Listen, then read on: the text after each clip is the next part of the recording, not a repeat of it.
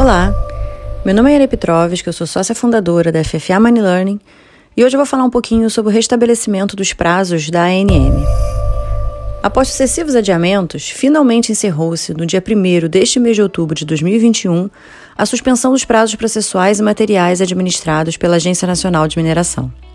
A Resolução ANM número 28, de 24 de março de 2020, suspendeu inicialmente os prazos processuais e materiais pelo período de 20 de março de 2020 a 30 de abril de 2020, em razão das medidas de enfrentamento da Covid-19 e da suspensão do atendimento presencial nas instalações da ANM.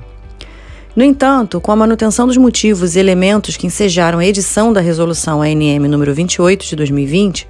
foi necessária a publicação de novas resoluções ao longo dos anos de 2020 e 2021 de forma a estender o período de suspensão até o momento em que se considerassem seguras as condições para retorno das atividades regulares, tanto por parte da ANM como pelos administrados.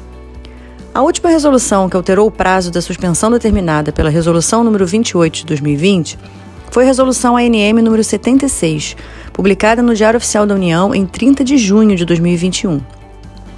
Esta resolução estabeleceu que os prazos processuais e materiais ficariam suspensos entre 20 de março de 2020 e 30 de setembro de 2021, determinando as seguintes regras para a contagem dos novos prazos de vigência dos títulos minerários.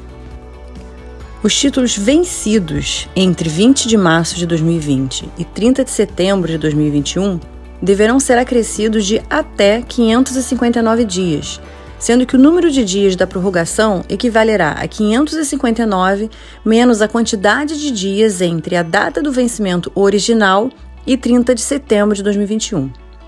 Já os títulos outorgados entre 20 de março de 2020 e 30 de setembro de 2021